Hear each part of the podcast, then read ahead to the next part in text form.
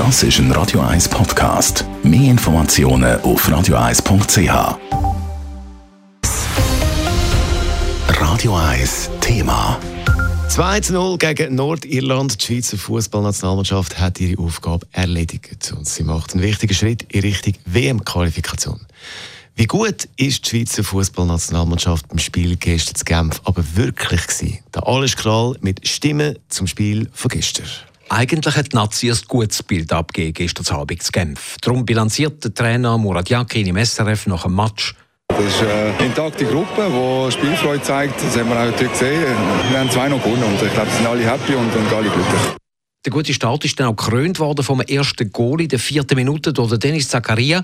Die Schweizer und das ganze Stadion jubeln minutenlang.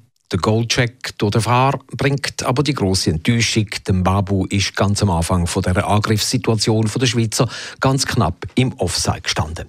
Es geht dann 40 Minuten lang, bis die Schweiz wieder kann jubeln, wo der Steven Zuber in der Nachspielzeit der ersten Spielhälfte zum 1 zu 0 versenkt. Dazwischen immer wieder Chancen, aber kein Durchkommen und eine gelb-rote Karte gegen Nordirland. Der Lewis muss vom Feld. Nach einem Foul lässt er sich beim Einwurf noch sehr viel Zeit. Der Schiedsrichter dezimiert die Nordiren. Sie sind von jetzt an nur zu Zeiten auf dem Feld. Umso größer wird der Druck, dass das Team von Murat Yakin nach dem 0 zu 0 im Hinspiel zu Belfast gönnt. Nazi hebt 1 zu 0 Führung und in der Nachspielzeit kurz vor dem Abpfiff dann das erlösende 2 zu 0 durch Christian Fasnacht. Ein zufriedener Trainer Yakin sieht trotz Lob am Team auch ein paar Schwächen. Wir haben, glaube ich, etliche Chancen äh, uns erarbeitet und auch äh, wirklich zu guten Torchancen gekommen. Leider hat es ein bisschen vom Platzverhältnis ähm, technische Fehler gehabt, aber ja, das äh, wir jetzt beiseite. Kritik auf höherem Niveau kann man heute dazu lesen.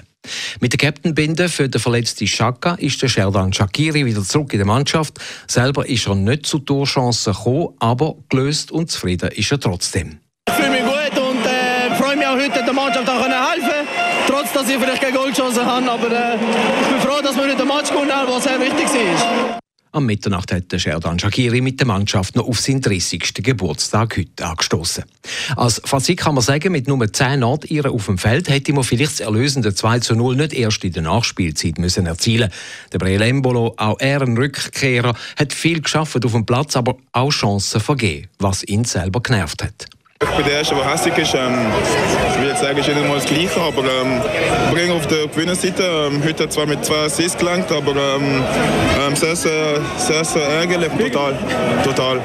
Das nächste WM-Qualifikationsspiel der Nazi ist schon am Dienstag auswärts gegen Litauen. Zu hoffen bleibt, dass dann mehr Chancen zum wirklichen Abschluss kommen und nicht nur zwei Goal aus 28 Torschüssen resultieren.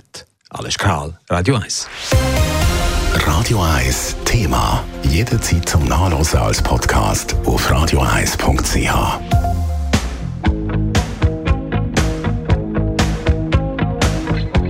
Radio 1 ist Ihre Newsender. Wenn Sie wichtige Informationen oder Hinweise haben, rufen Sie uns an auf 044 208 1111 oder schreiben Sie uns auf redaktion.radio1.ch.